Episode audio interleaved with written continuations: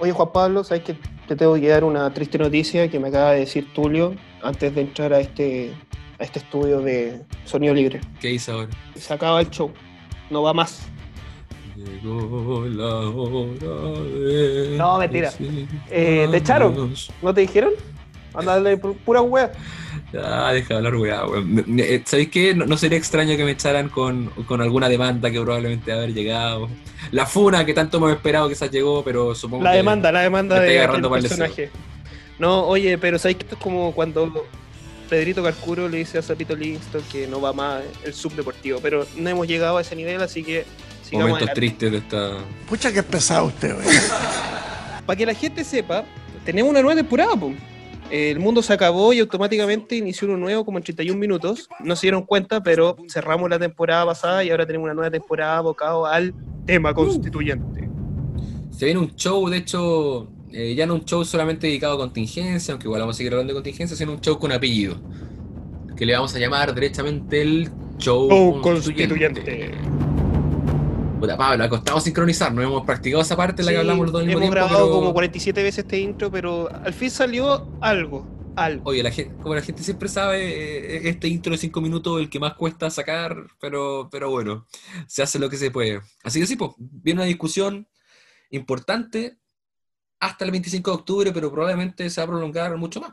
Gane lo que gane gane lo que gane, es verdad. Así que vamos a tener harto invitado, vamos a tratar de hablar desde nuestro, nuestra sapienza leguleya, pero, pero en un tono más, para que la gente entienda, la que la gente Pero de todo, de todo, de todo, sabéis que el tema filosófico, de todo, cultural, marketing eh, de campañero, vamos a hablar también de, de cultura, de, bueno, se puede abarcar el tema de muchos, muchas aristas. Oye, y aquí tenemos dos, no estamos jugando el todo por así que tenemos dos opciones o nos volvemos como la religión Bart y la religión Milhouse, donde claramente tú eres Milhouse.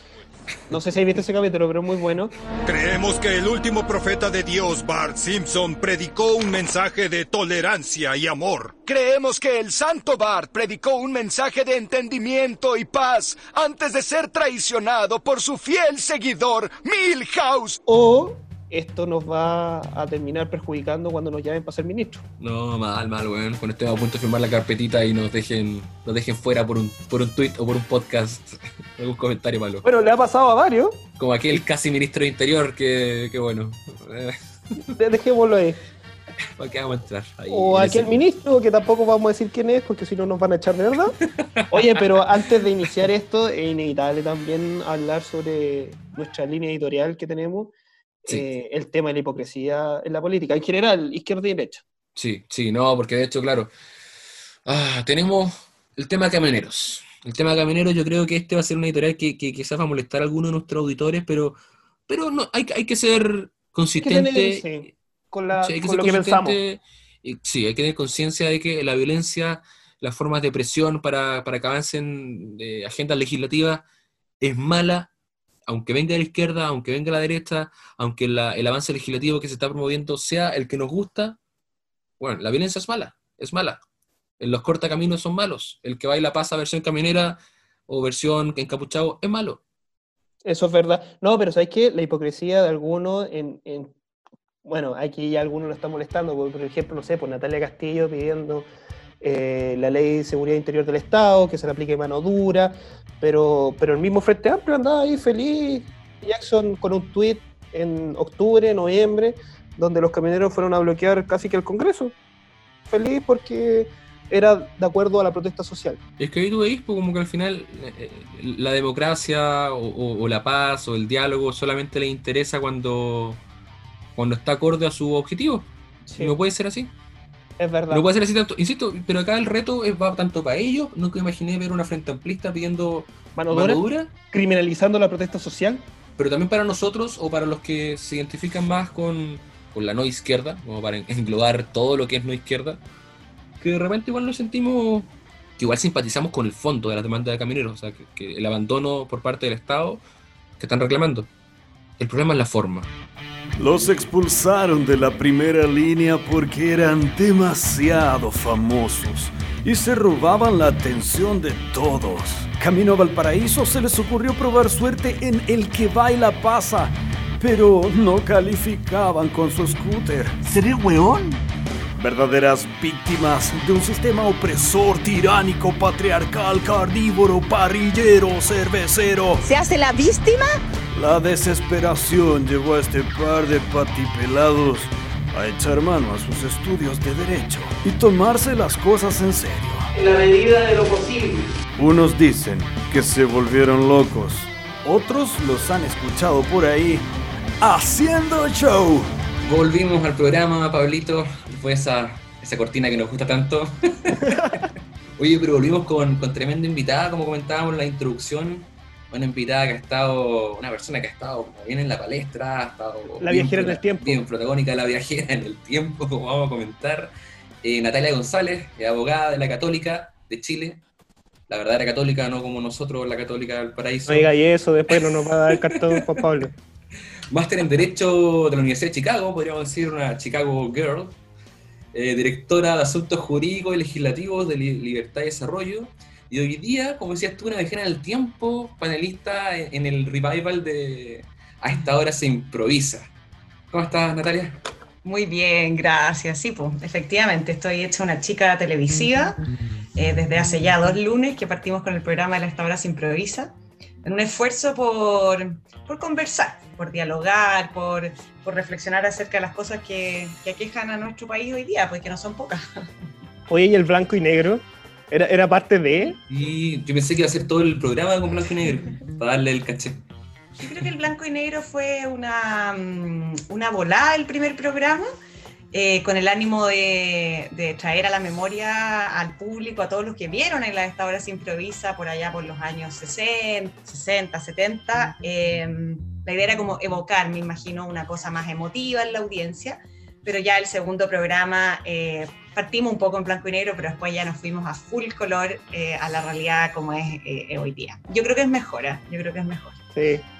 Pero, pero igual como que el blanco y negro daba esa, no, no sé si emotividad, porque bueno, ese programa es pasado por, por, por varios interlocutores, entre ellos la frase que Juan Pablo siempre ocupa en la asamblea universitaria.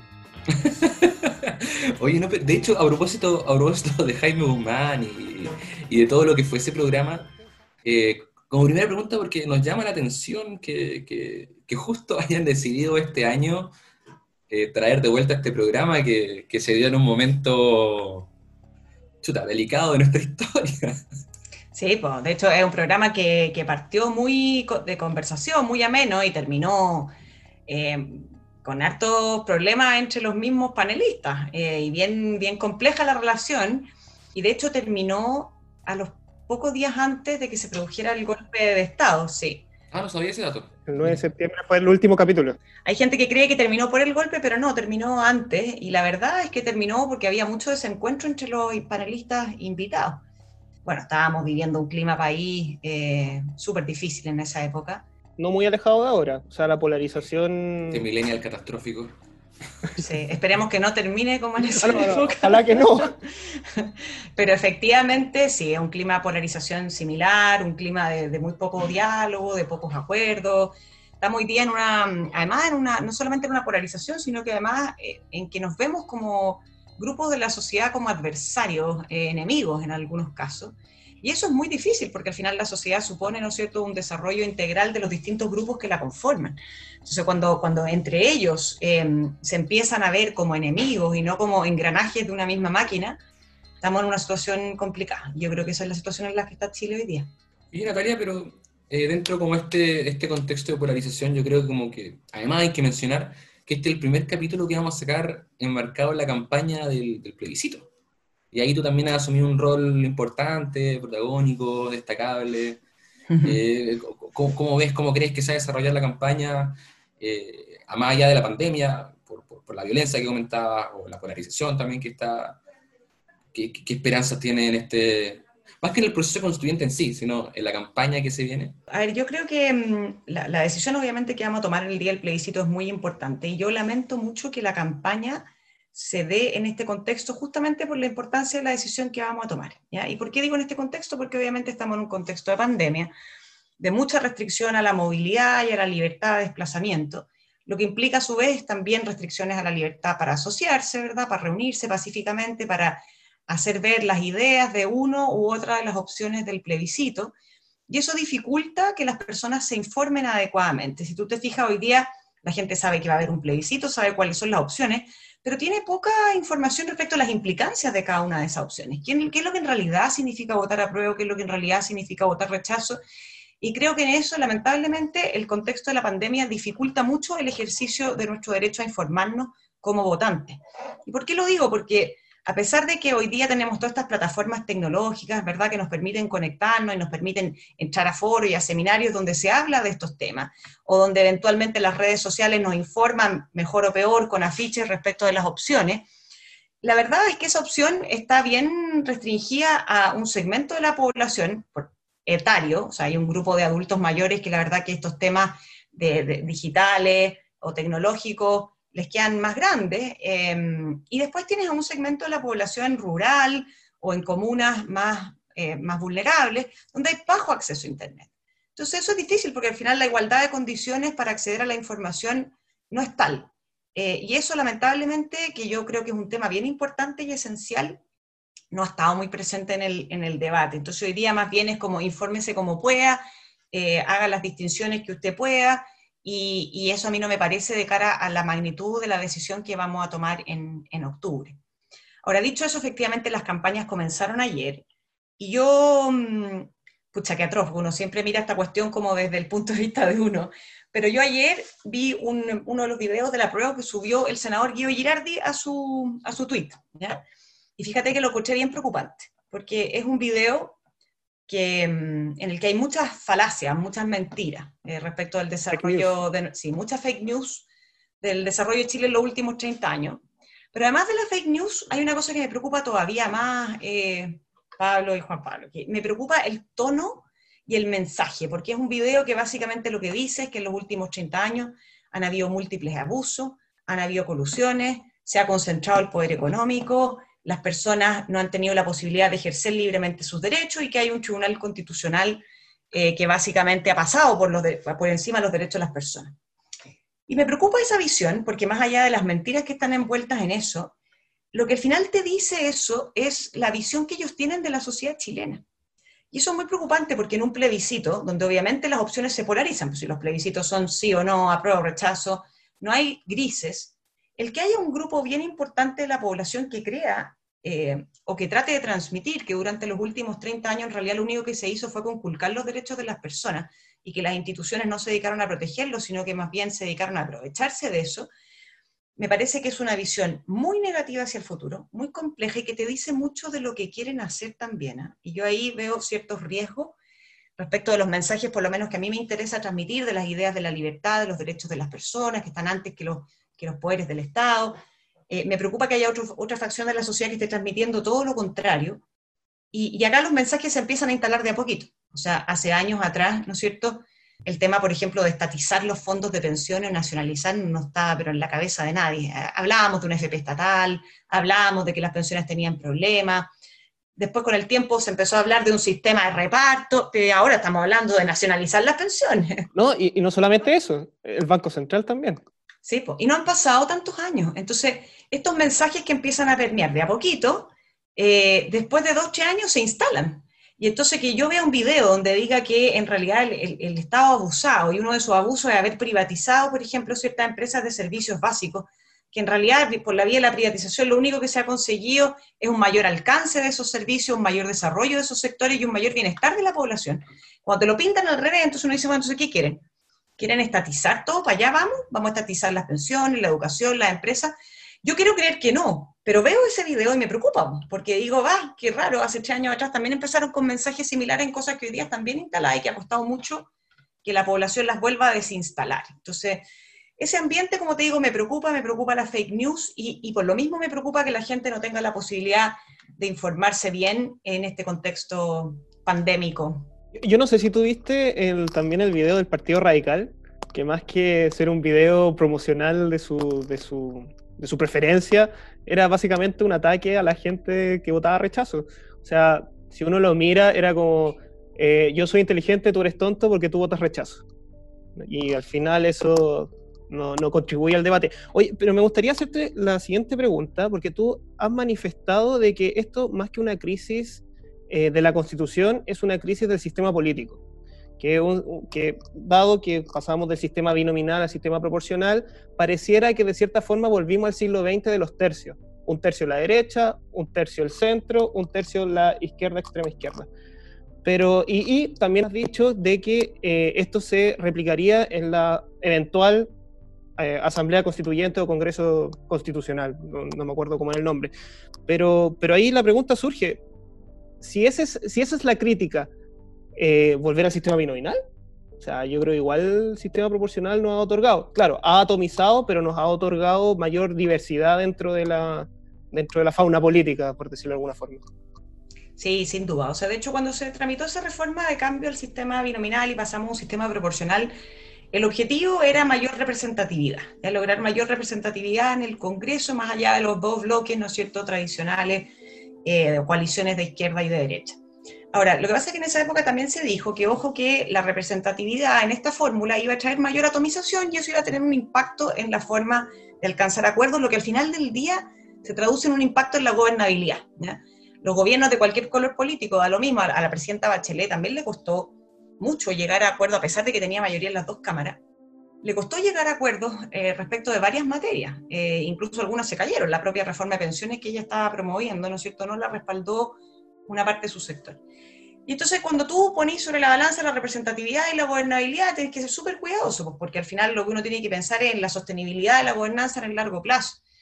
Y, si lo que se pone en juego justamente es la gobernabilidad, tenemos un problema. Entonces yo te encuentro razón que posiblemente hoy día es muy complejo volver a un sistema de, dos fuerzas en el fondo que tienden hacia un acuerdo, hacia un centro, son fuerzas... duopolio, como le decían. Claro, le decían así, así como nos dicen neoliberales y, esta cosa como media eh, burlesca, ¿no es cierto? Y, y, que un poco lo que tú decías antes del tema del Partido Radical, cuando la gente se refiere a ti así, ¿no es cierto? Que no piensa o rechazo, refacho, ponen ahí algo así. Yo, yo creo que habla mucho del mensajero. ¿ah? O sea, cuando el mensajero necesita descalificar eh, al que recibe el mensaje, eh, es porque entonces no tiene más recursos del mensajero, ¿cachai? Porque uno convence a la gente con argumentos, con ideas, con imágenes atractivas también, si esto también es política pero cuando la forma de convencer es solamente eh, por la vía de atacar al adversario, yo creo que te dice mucho del partido que lo está eh, promoviendo. Déjame, perdón, que también que me acabo de acordar de otro grupo también que hace campaña, eh, Elijo Aprobar, que, también van por la prueba, pero más como de centro derecha, que también me llamó la atención, por ejemplo, que, que tacharon en una parte a Jaime Belolio, como, gracias Jaime Belolio por habernos apoyado, pero, pero bueno, bueno, chao, y claro, sale el nombre como tachado en la imagen, y, lo bueno, tanto con esa campaña como la campaña del Partido Radical, que más allá de que uno vaya por el apruebo o el rechazo, gente también del apruebo está disconforme, como se dieron cuenta que, que la cagaron, básicamente. O sea, que, no debieron haberlo hecho así. Sí, estoy de acuerdo contigo.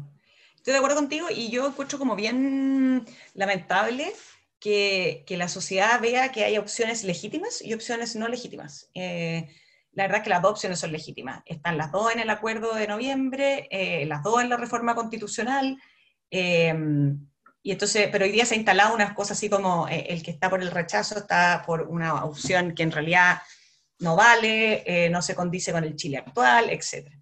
No, y en el tema del sistema, yo creo que el sistema proporcional se puede corregir. Y ahí hay algunas reformas, de hecho, en el Congreso, por ejemplo, el diputado Cruzco, que está proponiendo algunas, el gobierno, entiendo también, se va a hacer parte, porque, y ese proporcional corregido es algo que tienen varios países en el mundo, y ahí que básicamente pasa por exigir ciertos mínimos de votación, cosa de dar lugar a una mayor representatividad, pero no a una extrema atomización de las fuerzas políticas en el Congreso. Yo creo que también hay que echarle una mirada, y esto no es de la Constitución, es de la ley de los partidos políticos, pero en la última reforma también se flexibilizaron bastante los requisitos para formar un partido político, que por un lado es bueno, porque los partidos políticos son la base de la democracia, pero también tenemos que preocuparnos de que sean instituciones relativamente estables en el tiempo, y que no sean partidos que entran y desaparecen eh, y que dejan, digamos, a sus conglomerados o a sus colectivos sin representatividad. Yo creo que ahí también hay, hay que entrar a picar. Creo que esa reforma también quedó mal hecha y hoy día es parte del problema que tenemos. O sea, tenemos más de 25, creo, partidos y después eso redunda en las candidaturas a las primarias, a las presidenciales, y al final es un enjambre que, que, los ciudadanos entienden re poco. Entonces yo creo que ahí también hay que simplificar. Entonces vas más entonces por una modificación del sistema electoral, más que ajustar el sistema presidencial a este sistema, porque claro, algunos han dicho que el problema es que tenemos un sistema presidencial con un sistema proporcional, y quizá el sistema presidencial tenga que ajustarse al otro. Yo creo que el sistema presidencial puede admitir algunos ajustes. Yo en esto soy más conservadora, soy más aversa al riesgo, hay que reconocerlo hoy día yo no me inclino por un cambio brutal al sistema de gobierno, o sea, cuando alguien dice un sistema parlamentario, porque los sistemas parlamentarios también tienen sus propios problemas. Y creo más bien que uno tiene que ser fiel a sus tradiciones y irlas perfeccionando. O sea, nuestra historia constitucional siempre ha sido de un régimen de gobierno presidencialista, pero sí creo que hay cosas a lo mejor en nuestra constitución donde uno pudiese buscar eh, mayor como afeccio societati entre el Congreso y el presidente de la República. ¿ya? Y ahí uno puede ver ciertas dinámicas, por ejemplo, ministros que pasan al gabinete, eh, las dinámicas de la tramitación legislativa, las urgencias, eh, establecer ahí ciertas facultades para el Parlamento. Yo, yo, creo que hay cosas que se pueden hacer, pero son, a mi juicio, más bien quirúrgicas, ¿ya? O sea, no requieren de un reformón, ni menos de una hoja en blanco. ni cuenta nueva. Claro, para poder hacer eso, ¿ya?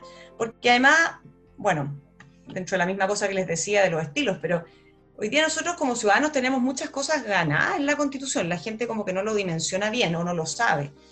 Pero los ciudadanos, la, la Constitución al final están, ¿no es cierto?, para ordenar los poderes del Estado y para proteger la libertad de los ciudadanos, y eso es lo que básicamente hace.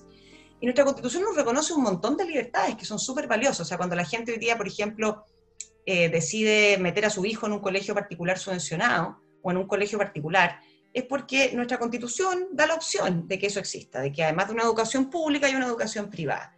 Lo mismo el sistema de salud, o sea, hoy día en la pandemia la verdad es que si no tuviéramos un sistema de salud privado que esté apoyando al sistema de salud público estaríamos en un tremendo problema. Entonces yo sí creo en las opciones, creo en el derecho a elegir de las personas. Y nuestra constitución hoy día nos, nos, da muchas opciones, nos da muchos derechos a elegir.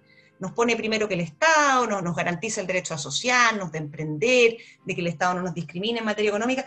Y la gente dice, ya, pero eso ya está, ya, for granted, ¿ah? chao. Eso no es verdad.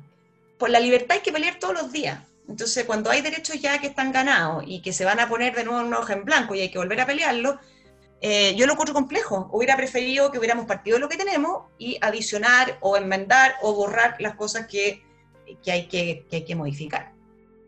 Y que todavía se puede, si no, no, está, no está perdido esto todavía. No, sí, claramente no, hay un plebiscito todavía en curso. Oye, Natalia, pero tú dijiste volver a pelear algo que ya está consagrado, pero yo lo veo por otro lado, o sea, yo no veo que las libertades políticas y civiles eh, estén en cuestión. Yo, yo, no creo que el derecho de propiedad tampoco vaya a estar cuestionado, Quizá, quizás sí el numeral, eh, el, todo el estatuto, pero no, no creo que lo sacan. De hecho, la Constitución del 25 lo consagraba también. La, lo mismo que la libertad de industria y la libertad de, de, emprendimiento.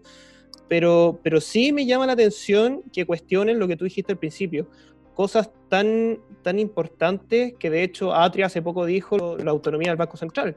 O sea, sí. creo que, que volver a, a, los orígenes del, o sea, a, a, lo que fue normal en el siglo XX de una inflación de casi el 30%, volver a eso eh, no sé si la gente lo tiene tan interiorizado, ¿no? No sé qué opináis tú al respecto. Sí, mira, yo respecto a lo primero, yo tengo mis dudas. ¿eh? No, no, es que crea que, no vamos a consagrar esos derechos, pero, pero no es irrelevante la forma en que lo hagamos, ¿ya? Porque, por ejemplo, hoy día en materia de libertad de enseñanza es un derecho eh, esencial y, y que nos abre un montón de opciones, lo mismo en el derecho a la educación, en pensiones, en salud, y yo veo a un sector de la oposición bastante ensimismado con en, encajonarse hacia un camino preferente, ¿ya? hacia que sea un deber preferente del Estado eh, otorgar o prestar esos derechos más que el sector privado. Entonces, por eso digo, depende cómo se redacte, pero a mí me preocupa esa inclinación. Y en los derechos económicos, me preocupa que más bien haya una, una suerte como de ambiente de tengamos una constitución neutra, neutra entre comillas, porque en realidad yo en la discusión no la veo para nada neutra, pero para que sea neutra, eh, borremos, como dicen algunos, borremos con goma algunos derechos que están de más, que no, no son derechos constitucionales. Y entonces ahí eh, hay que tener mucho cuidado porque la verdad es que, como te decía antes, nuestras constituciones son producto de nuestra historia y si el derecho de propiedad tiene un desarrollo largo en la constitución es porque, bueno, veníamos de un periodo en los años 70 de nacionalizaciones. Entonces, uno tiene que entender eso y además la verdad es que, mira, es cierto que es largo, pero cuando uno lo mira, el desarrollo del derecho de propiedad, eh, y la gente dice, oye, pero el estatuto de expropiación no tiene para qué estar ahí, ya, pero ¿qué es lo que dice básicamente? Dice, oiga, a ustedes si lo van a expropiar, tiene que ser por ley, le tienen que pagar antes y al contado. A mí me parece una cosa bastante básica, o sea, eh, asegurarle a la gente que el día que lo expropien, ¿no es cierto?, le tienen que pagar antes, al contado, y tiene que haber una ley que haya autorizado esta expropiación. Incluso diría que en el derecho de propiedad hay, más cosas que a mí me enredan de repente cuando se habla de la función social de la propiedad, que es un concepto medio indeterminado. Eh, quizás uno ahí debiera precisarlo más, porque el desarrollo jurisprudencial de eso también ha sido eh, habido y, no siempre es uniforme o no siempre es eh, parejo. Y respecto al tema de las autonomías, sí, o sea, muy complejas las declaraciones de, de Fernando Atria, porque son en los temas donde uno creía que había consensos, ¿no es cierto? Eh, donde uno dice, bueno, aquí la centroizquierda y la centroderecha, yo sé que Fernando Atria no está en la centroizquierda, está bastante más allá, pero, pero donde uno dice, estos son los temas en los que era evidente, pues, o sea, un banco central autónomo, eh, porque además la gente no sabe, pero eh, esto no es porque sea autónomo por, porque por el nombre de la autonomía, no, como bien decían ustedes, un banco central que no es autónomo, es un banco central que le termina prestando plata al Estado, que termina imprimiendo billetes para que el Estado los gaste, ¿no es cierto?, en su política pública, su política social. Argentina. Y lo que Argentina, y lo que termina pasando con eso es una tremenda inflación. ¿Y qué es lo que es la inflación? La inflación no es más que un impuesto, ¿no es cierto? Un impuesto que terminan pagando, claro, todas las personas al subir los precios de los bienes y servicios que nosotros consumimos. Entonces, es muy importante para la gente. Uno ahí se empieza a dar cuenta que las cuestiones constitucionales son menos elevadas de lo que la gente cree, están mucho más conectadas con nuestra vida cotidiana y de ahí su importancia. Entonces, a mí me, me preocupan las declaraciones de Fernando porque él dice, si no, la autonomía del Banco Central, por supuesto, pero eh, un Banco Central cuyos miembros sean acusables ante el Congreso. Entonces, al final, esa es una autonomía eh, bien entre Don y los. No, claro. Oye, de hecho, te quiero, a propósito de lo que comentábamos recién, quiero entrar ya a una sección que nos gusta, que inauguramos la vez pasada, que son preguntas del público. Eh, y hay que aprovechar de recordarles, están nuestras redes sociales, nos pueden ir preguntando, eh, proponiendo invitados, etcétera, etcétera. Pero aquí hay una pregunta que me pareció súper eh, interesante de Camila-Fernández. Ella me pregunta por la constitución mínima liberal, pero más que eso, por la, si existe la posibilidad de una constitución mínima iliberal. Porque podría pasar, y de hecho, de hecho el mismo Fernando Atria lo comentó, me acuerdo, en un video que salía con su hija. El atriarcado el atriarcado, le metimos el manso gol a la derecha, porque con los dos tercios eh, va a quedar una constitución súper chica, y recordemos la constitución es un control del poder, y un montón de cuestiones que van a tener regulación en ley con mayoría simple, generando inestabilidad, etcétera, etcétera, etcétera. ¿Tú crees que sea posible más una constitución mínima y liberal que una constitución mínima liberal?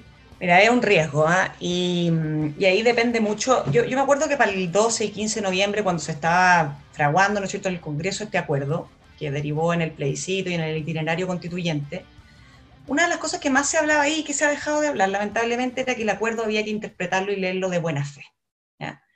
¿Qué significa eso? Que si las partes, por ejemplo, habían puesto un quórum de dos tercios para aprobar las normas de la nueva constitución, ese quórum se ponía alto justamente para ir más allá de una mayoría circunstancial y para hacer que las fuerzas políticas que, concurrieran a esta convención constituyente eh, tuvieran el incentivo para ponerse de acuerdo.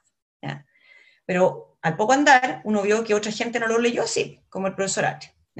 Y lo leen como que, bueno, eh, la verdad que si no se alcanzan los dos tercios, que es un quórum demasiado alto y es complejo de alcanzar, bueno, entonces eh, no será de materia constitucional, sino que se regula por ley simple. Y estamos hablando de leyes simples para regular cuestiones que también debieran tener determinada estabilidad. Por ejemplo, el sistema de pensiones chileno, ¿ya? Bajo la ley hoy día, bajo la constitución, tiene que normarse con un quórum calificado, no un quórum extremadamente alto, pero es un quórum calificado que es la mayoría de los parlamentarios en ejercicio. Sigue siendo 50 más 1 al final. Claro.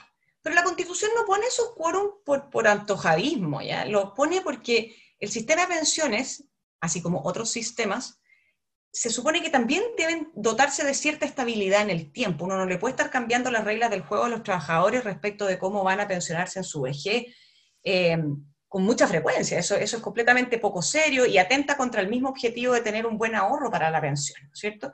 Entonces, por eso se ponen a veces quórums más altos, buscando cierta estabilidad en la legislación y que si se cambian, la clase política se tenga que poner de acuerdo. Ya esa es una interpretación de buena fe. Si uno hace la interpretación que, que aparentemente, ¿no es cierto?, hace el profesor H, ¿verdad?, de que metió un golazo con los dos tercios, entramos mal, porque entonces lo que quiere decir ahí es que va a haber un sector que no va a tener un incentivo a acordar, sino que más bien va a tener un incentivo a restarse, cosa de que en todo lo que no quede en la Constitución, después el Congreso lo pueda regular vía ley simple con las complejidades que te digo que eso tiene. Eh, si dejamos a ley simple un montón de materias que de suyo debieran ser más estables, vamos a vivir en una constante incertidumbre como país, lo que al final perjudica a todos los ciudadanos. O sea, si nosotros no tenemos reglas del juego claras con determinada estabilidad, eso va a implicar que nuestro país se pone poco serio y poco atractivo para generar inversión, que a su vez genera empleo y crecimiento. Entonces, a mí me preocupa eso y, es una preocupación que hay que tener a la vista, porque hoy día la verdad es que más allá de la buena fe, no hay una regla escrita desde a dónde partimos. Eh, a mí me encantaría que hubiera un índice de materia, que ojalá hubiera una revisión después integral del texto, ¿no es cierto?, para que no haya contradicción y que los dos tercios sirvieran para votar cada norma y el conjunto pero eso es algo que quedó relegado al reglamento de la Convención Constituyente. Ellos van a tener que ver cómo lo hacen, que también se aprueba por dos tercios. Si la gente está de buena fe, puede salir algo bueno. Si está de mala fe, la verdad es que apretemos los dientes y aguantemos. lo que nos queda. Oye, Natalia, eh, yo tengo también una pregunta al público. De hecho, tengo un comentario y una pregunta. El comentario es de Diego Campos, gran amigo aquí de la FBP también, que ha participado harto, que dice Queen Natalia. Ah, como Queen Gloria, eh, un comentario que yo creo que muchos, muchos, sí, muchas. Sí, hay, un fan club. Oye, pero qué buena onda, te juro. ¿Sabéis qué? Más allá de la, de la fanaticada, yo soy súper agradecida del apoyo y el cariño, porque en verdad de repente uno en estas lides, en algunas plataformas uno se siente más solo, ¿ah? em, por la forma en que están construidos a lo mejor esos, esos paneles, o, porque hay gente que pensando como uno no tiene la posibilidad de ir a expresarlo. Entonces es súper... Eh, halagador y, uno se siente bien contenta cuando, cuando hay gente que a uno la está siguiendo o apoyando y que te tira piropo y que también de repente te dice, oye, en esto, pucha, di lo más simple porque no se entendió. Súper bienvenido. Así que gracias. Ahí, ahí a Diego le, le la gracias. oye, pero la pregunta que a mí me parece súper contingente es que se lo he escuchado a varios de, de, de centro, centro derecha, de al existir un plebiscito de salida, es un buen argumento para, decir lo que también dice Belolio, de sentarnos a conversar, del procedimiento, de, ir a este proceso constituyente. ¿Es un buen argumento el que existe un plebiscito salido para votar a prueba? Yo no creo que sea un buen argumento para votar a prueba. Yo creo que el plebiscito de salida eh, en el proceso a mí me parece que es un buen instrumento. O sea, está bien construido el proceso en términos de darle una opción final a la ciudadanía, de decir, el proyecto que salga de la convención eh, me gusta o no me gusta, lo apruebo o lo rechazo. Pero no, no hay que ser ingenuo en esto tampoco. Nosotros vamos a empezar un itinerario constituyente que terminaría más o menos como en mayo del 2022, por ahí, porque la convención constituyente, ¿no es cierto?, eh, se elige en abril, después hay 30 días para escrutar esa elección, estamos hablando de mayo, quizás principio de junio, en que se constituye esa convención constituyente y ahí tiene nueve meses o doce meses para redactar la nueva constitución.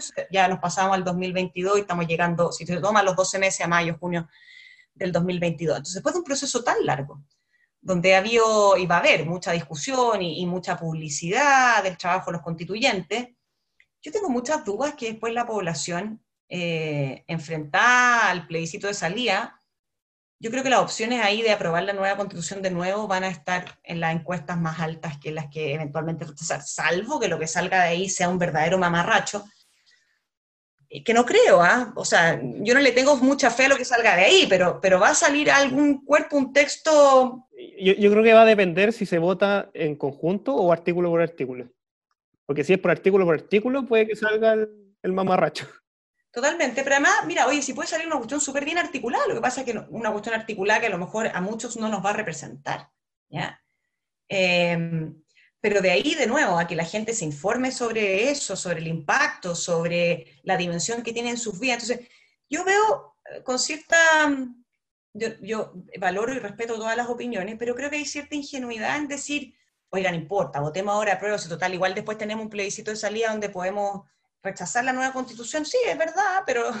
Muchos están con eso para Pero lo cierto es que nos vamos a ver, hemos estado dos años en esto, con una incertidumbre brutal, y después resulta con, un... Derroche de plata. Claro, con, con hartos recursos involucrados, y con un producto que muy poca gente va a poder discriminar eh, si realmente es una buena o mala constitución, ¿te fijas ahí? Bien, Natalia, incluso ahí se recuerdan también, además de la garantía que comentaba Pablo del plebiscito de salida, que a mí me llamaba mucho la atención un, error que veo en realidad a nivel de, técnica legislativa de, de, del proceso constituyente, porque si bien está la garantía, está el artículo 135 que dice que la nueva constitución eh, tiene que respetar la democracia, respetar la sentencia, los tratados internacionales, etcétera, etcétera, etcétera. Después, en el artículo 136, que se refiere al sistema de reclamación, dice precisamente que, primero, no se puede meter en cuestiones de fondo, segundo, eh, no se puede meter en el inciso final del 135 que se refiere a esa garantía de los tratados internacionales, etcétera, y tercero, dice que no puede haber otra forma de reclamación o otro tribunal competente para conocer reclamaciones más que lo que dice ese artículo. Entonces pareciera que esa como garantía, que era importante, ¿eh? que esto a mí en un momento me dio seguridad, quedó como, como en el aire, ¿o no? Ahí invocamos autoclose. de hecho, lo hemos discutido si la nulidad aplica o no. Aquí a los posibles leguleyos.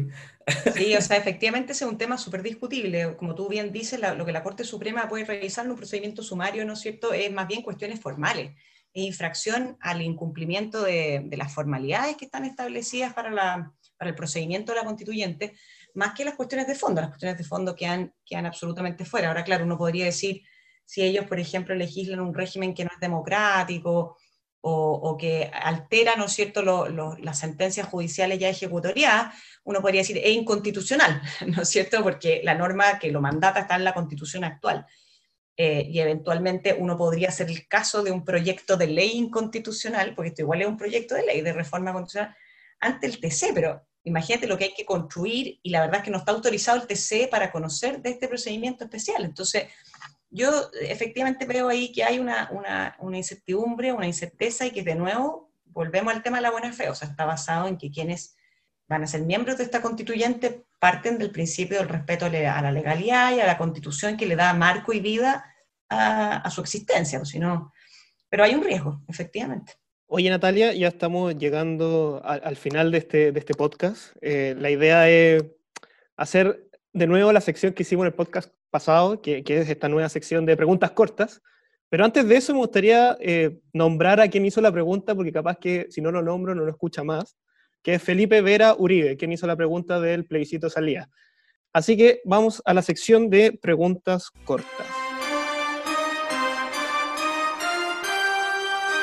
Oye, esta es una difícil sección, yo no contesto nada corto, qué atroz. Es, es, una latera. Una palabra, dos palabras máximo, a ver si sale algo bueno. ¿Eres socialdemócrata? no. Bien. Soy liberal.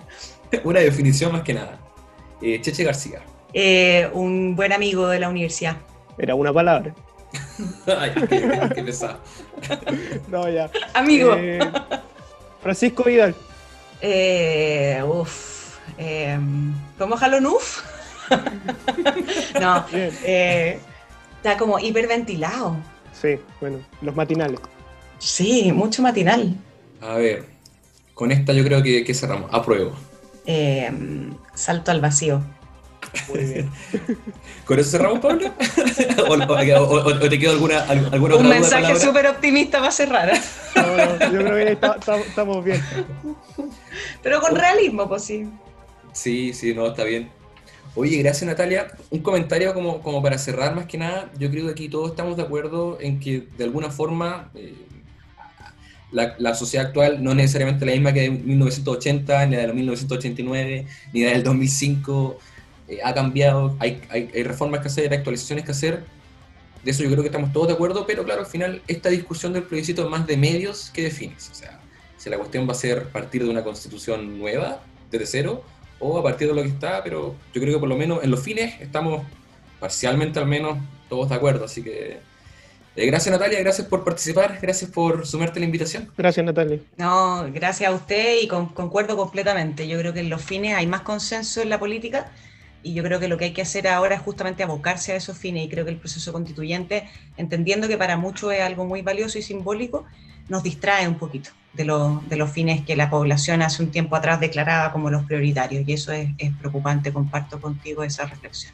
Oye, vean a Natalia González todos los días en el canal 13. O sea, ¿qué días son? Los lunes. Son los lunes, los lunes. Todos los lunes en esta hora improvisa, muy buen programa. Eso, Nos muy bien. vemos. Estén bien. Chao. Muchas gracias, chao.